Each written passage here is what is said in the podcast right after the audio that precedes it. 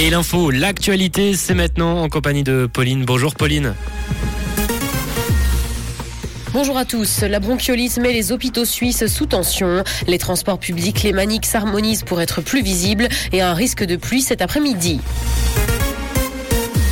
La bronchiolite met les hôpitaux suisses sous tension. L'épidémie a commencé dans le pays et la vague s'annonce plus importante et est arrivée plus tôt que d'habitude. Elle survient alors que les services pédiatriques sont déjà à la limite. Plusieurs enfants sont d'ailleurs sévèrement symptomatiques dans le pays et ont besoin d'une aide respiratoire sous forme de ventilation non invasive. Habituellement, l'épidémie intervient plutôt au mois de décembre.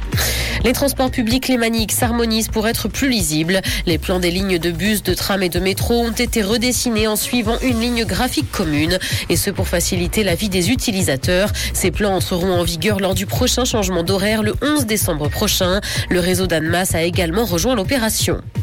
Les femmes peinent à trouver leur place dans l'entrepreneuriat en Suisse. Plusieurs conférences sont données par des femmes entrepreneurs dans le pays à l'occasion de la Semaine mondiale de l'entrepreneuriat. Selon le rapport 2022 de Deloitte, seuls 5% des postes de chefs d'entreprise sont occupés par des femmes à l'échelle mondiale. Malgré tout, la question évolue dans le monde et également en Suisse. Les femmes sont de plus en plus nombreuses à occuper des postes importants.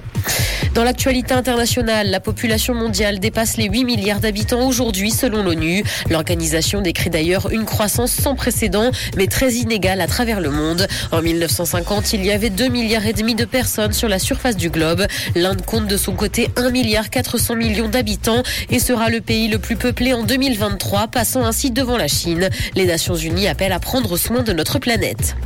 Google va verser 391 millions de dollars à 40 États américains. Le géant du net a passé un accord record avec une coalition d'États pour mettre fin à une enquête sur la manière dont le moteur de recherche collecte données des utilisateurs. Et ce, alors que les États-Unis n'ont toujours pas de loi fédérale sur le sujet. Selon plusieurs États, Google enfreindrait le droit des consommateurs à la confidentialité en récoltant des données de géolocalisation à leur insu.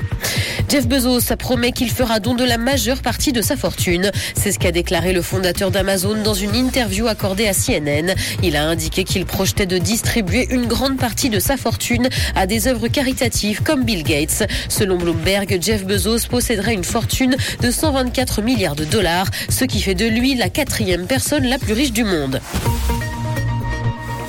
Le ciel sera couvert cet après-midi et de la pluie risque de tomber. Côté température, le mercure affichera 11 degrés à Yverdon et Montreux, ainsi que 12 à Lausanne et Morges. Bon après-midi à tous sur Rouge. C'était la météo, c'est Rouge.